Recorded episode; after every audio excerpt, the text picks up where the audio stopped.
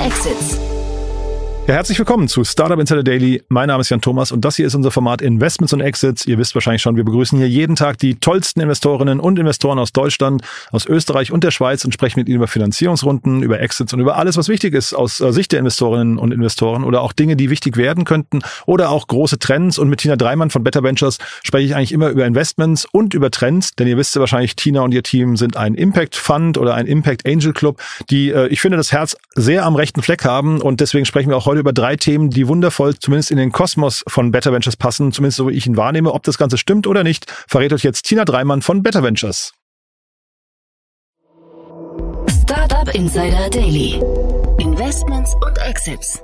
Sehr schön, ich freue mich. Tina Dreimann ist wieder hier von Better Ventures. Hallo Tina. Ich freue mich erst, schön wieder da zu sein nach einem kurzen cool. Urlaub. Ja, ich hoffe, du bist erholt. ja, sehr. Also es ist immer mal wieder gut, Abstand zu gewinnen. Dann hat man wieder einen klareren Blick. Und äh, die Themen, die du mitgebracht hast, sind so, ich würde fast sagen, typische Tina-Themen. Ne? Also richtig so Better Ventures äh, at its best. Aber ich würde sagen, bevor wir einsteigen in die Themen, ein paar Sätze zu euch. Ne? Super gerne. Ich freue mich, dass ich schon einen äh, Impact-Stempel auf dem Kopf habe. ähm, äh, mit Better Ventures sind wir ein Frühphasen-Investor, ähm, eine Vereinigung aus Unternehmern und Unternehmerinnen, die Early-Stage-Startups äh, mit Kapital und auch hier ein bisschen unterstützen, einen sogenannten Impact Angel Club. Ne? Also das heißt, wenn ihr Funding braucht und noch in der frühen Phase unterwegs seid, als ambitioniertes Team ähm, und große Probleme löst, idealerweise mit einem skalierbaren Geschäftsmodell, dann sind wir die richtige Adresse. Mhm. Und äh, ihr investiert im deutschsprachigen Raum, nehme ich an. Und wir sprechen auch heute über den deutschsprachigen Raum, ne? Und darüber hinaus. Ja, heute bleiben wir sehr lokal, ne? Ist mir auch aufgefallen. Mhm. Ähm, wir investieren innerhalb Europas. Also natürlich ist so äh, gewachsen, haben wir einen, einen starken Fußabdruck in Deutschland, aber sind auch schon darüber hinaus vertreten, sowohl mit Angels als auch mit Startups. Und das erste Thema, ähm, ich glaube, wir, wir gehen die Runden fast der Reihe nach durch, ne, von der Größe. Ich weiß es gar nicht genau, aber wir fangen mit der kleinsten Runde auf jeden Fall an. Äh, das ist, glaube ich, auch der, der, ähm, sagen wir, überlaufendste Markt gerade. Ich bin mal gespannt, wie du das siehst. Ähm, da haben wir definitiv viel gesehen. Wir sprechen heute von Squake. Äh, es geht um CO2-Messung, also verlässliche Messung und natürlich Ausgleich. Also es gibt ganz viele Startups, die versuchen, großen Unternehmen zu helfen, ihren Fußabdruck zu messen, gar nicht nur mit dem CO2, sondern auch anderen ähm, Faktoren und ihnen dann helfen, das ähm, zu kompensieren. Mhm. Ähm, das ist natürlich auch wichtig und was ich vor allem immer spannend finde, ist, dass Transparenz natürlich auch zu Bewusstsein führt und dadurch auch zu, einer, zu einem besseren Verhalten. Gleichzeitig suchen wir mit Better Ventures vor allem Lösungen, die wirklich an die Ursache gehen. Ne? Also statt jetzt in äh, CO2 äh, äh, SaaS zu investieren, ist es mir deutlich lieber in eine äh, tiefergehende Lösungen reinzugehen. Ne? Also gibt es zum Beispiel Kerosin aus Mikroalgen, mhm. also äh, grünen, grünen Sprit oder mhm. ähnliches mhm. für, für Flugzeuge, damit wir dann auch mit gutem Gewissen äh, wieder äh, ich sag mal, Freunde im Ausland besuchen können. Mhm.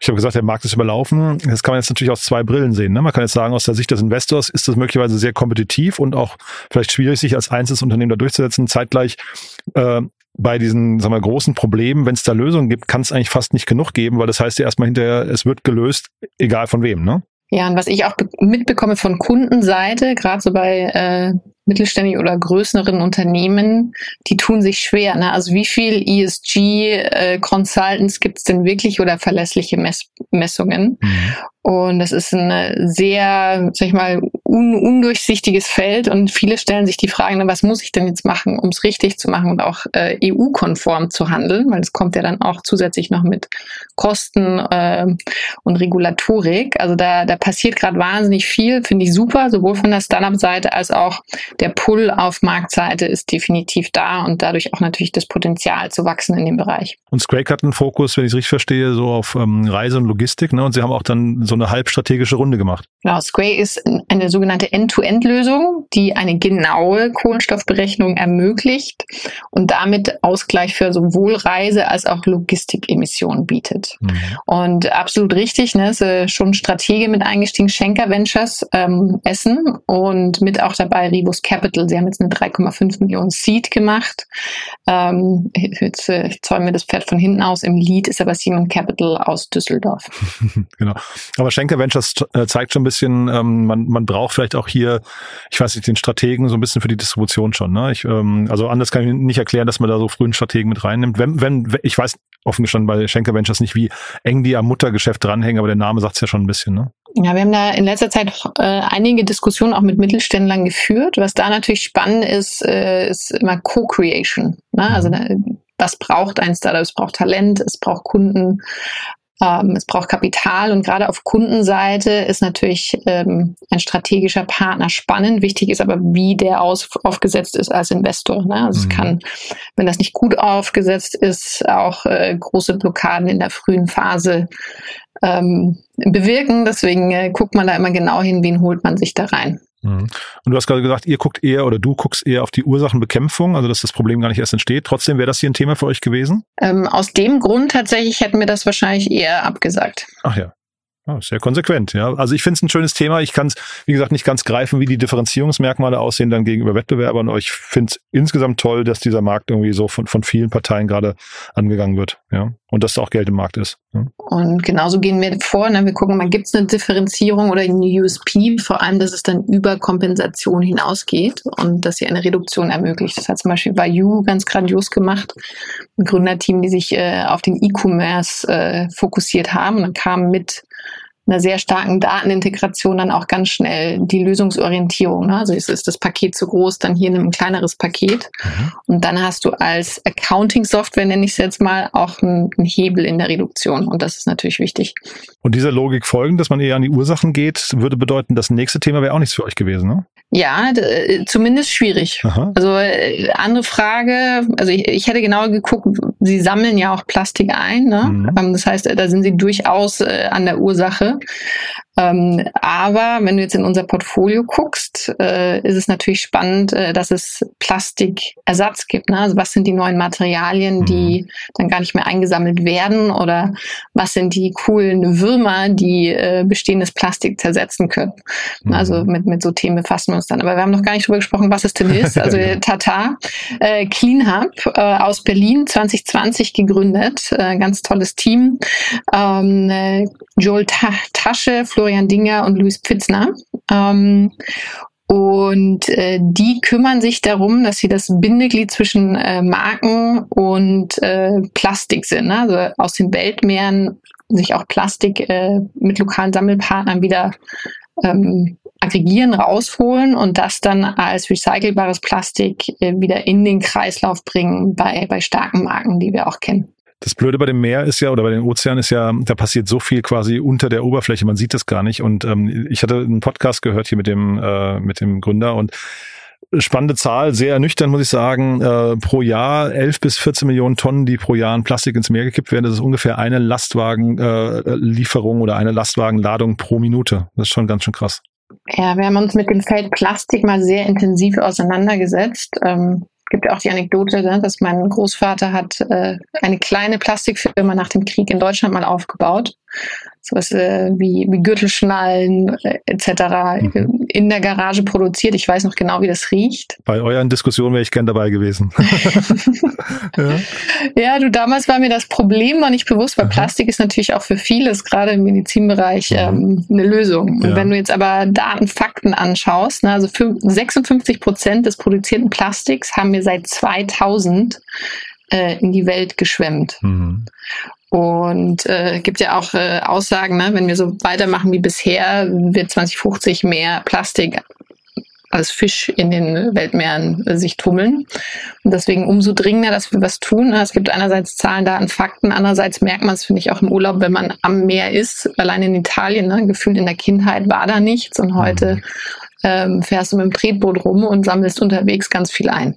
Ja. Und was sind die Hebel? Ne? Also einerseits kann man natürlich äh, recyceln, das ist wahnsinnig wichtig, weil das Material ist schon da. Äh, man kann wieder benutzen, also äh, eine, längere Lifetime dem Plastik geben, ähm, den äh, ich sag mal, Abfall besonders ähm, verarbeiten und ganz, ganz wichtig auch Alternativen schaffen. Ne? Also von weg von äh, klassischem Plastik hin zu Bioplastik, wie sie zum Beispiel Biovox ähm, aus unserem Portfolio auch herstellen. Mhm. Geschäftsmodell hier? Was würdest du sagen? Wie sieht das aus? Ähm, spannend, also weil was ich super finde, ist, dass sie natürlich auch Geld an die ähm, ich sag mal, in die Breite bringen, in die Länder, wo das Plastik eingesammelt wird und äh, das mitfinanzieren mit den äh, Firmen, die, die dann das wiederum abkaufen und das auch als Certificate und für ihre Marke nutzen. Ne? Also wer ist da zum Beispiel Kunde? Naughty, äh, Yamo Everdrop, äh, können wir gleich nochmal drüber sprechen, Only One und Mövenpink. Und äh, selbst Colgate hat jetzt kürzlich, kürzlich eine Zahnbürste aus recyceltem Plastik rausgebracht, ne? in so einer, mhm. ähm, äh, ich sag mal, braunen Naturpapierschachtel. Und äh, wenn sich die großen Marken schon danach ausrichten, dann siehst du mhm. einfach, dass auch der Kunde oder die Kunden sich nachhaltige Produkte wünscht und äh, damit auch die Kaufentscheidungen trifft und damit mhm. zum Glück auch den Markt steuert. Ich glaube, das Geschäftsmodell ist sehr clever. Also erstmal natürlich, sie tun was Gutes, ja, aber man sieht es bei ihnen auf der Webseite, sie haben äh, transparentes Pricing und ähm, so verschiedene Kits, ne? Starter-Kit und dann Changemaker-Kit, die kosten 499 Dollar und 999 Dollar pro Monat. Ist schon mal, mhm. also schon mal Geld, mit dem man gut arbeiten kann, ne? Aber dann geht's weiter, dann haben sie so einen Ambassador-Bereich und da stehen dann irgendwie keine Preise mehr.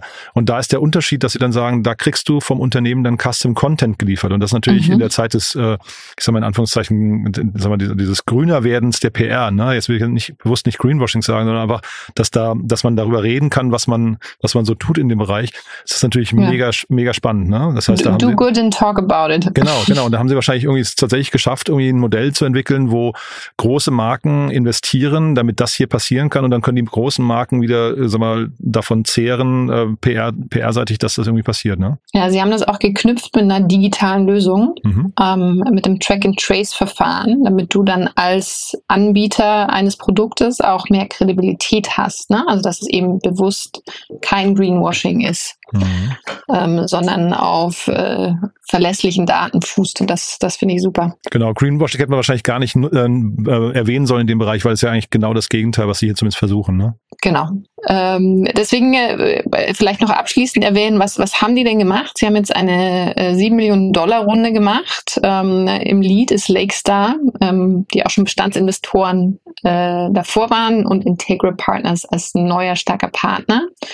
Und es gibt noch eine längere Liste an spannenden Partnern, die dabei sind. Silence VC, 468, Übermorgen Ventures, Den Bartus ähm, und Stefan Groß-Selbeck. Also eine, eine wieder ganz äh, muntere und große Runde. Und tatsächlich, ne, ähm, das hätte durchaus auch was für uns sein können, wenn sie mit ihrer digitalen Lösung auch die Ursache beheben mhm. ähm, und wirklich äh, at scale, sag mal, Plastik aus den Weltmeeren äh, sammeln, fischen und wieder in den Kreislauf bringen. Ja, zeitgleich bauen sie vielleicht aber auch einen Zugang auf äh, zu den Unternehmen, schaffen dann dort vielleicht das Problembewusstsein noch mehr in den Mittelpunkt zu rücken und so. Also ich finde das schon einen, einen, einen, was, einen starken Approach eigentlich. Mich hat gewundert die Menge an Investoren, weil das klingt eigentlich so, als ähm, ist da jetzt keiner dabei, der sagt, ich will jetzt auf jeden Fall hier einen großen Stake haben, sondern als würden sich hier viele irgendwie so, ja, weiß nicht, den, den Kuchen teilen, was ja in, in Ordnung ist, aber das klingt jetzt noch nicht nach dem, nach der großen Erfolgsgeschichte. Ne? Das wiederum ist jetzt Spekulation. Das ist Spekulation, ja, ja. Ich, da, da musst ich du einfach mal die drei zu Gründer so bisschen, zu, dir, ne? zu dir einladen. Das machen wir auf jeden Fall. Ich finde das Thema super, wirklich super. Ich äh, versuche ja. nur so aus dem aus Sicht des Geschäftsmodells zu gucken, ob das, ob die schon an dem Punkt. Ich meine, es ist ja auch eine schwierige Phase gerade für ähm, für für Fundraising und die Runde ist ja auch in, äh, wirklich ist ja ist ja keine kleine Runde. Ähm, aber wenn dann halt irgendwie zehn Beteiligte am Cap-Table dabei sind bei der Runde, ist, das spricht auch ein bisschen für sich. Ne? Kommt drauf an, was sie sich noch eingeholt haben. Ne? Also ja. wir sind auch manchmal in, ich sag mal, fragmentierteren Runden dabei in, in der Seed, äh, insbesondere weil wir ja äh, als Angel-Investoren auftreten. Mhm. Und ich finde es spannend, ne, weil natürlich auch die Gründer gucken können, was brauchen sie noch an, an Smartness und wie stellen sie sich am besten auf. Mhm. Und deswegen ist für mich Cap-Table-Hygiene gar nicht immer nur ein dominanter Partner, sondern es kann äh, auch anderweitig Sinn machen. Du hast Everdrop gerade schon erwähnt. Ich hatte vorhin, als ich mich äh, vorbereitet habe, habe ich kurz gedacht, Everdrop hat einen neuen Namen. Dann hätten sich die Gründer aber auch optisch verändert, würde ja, ich sagen. Stimmt, ja. Mhm. wir, wir sprechen heute von Blaue Helden, von Christoph Heeren und Philipp Rabut. Ähm, haben Bad Fromburg 2020 äh, gegründet und umweltfreundliche Reinigungs- und Körperpflegeprodukte auf den Markt gebracht. Und das äh, freut mich ganz besonders, dass sie auch eine Series A geraced haben mit 6 Millionen Euro Umsatz von äh, der BMH, Beteiligungsmanagement Gesellschaft Hessen, Rewilding äh, Wealth und Seven Accelerator. Und auch ganz interessant, ne, das ist der Investmentarm der Pro7 Sat1 Gruppe. Mhm.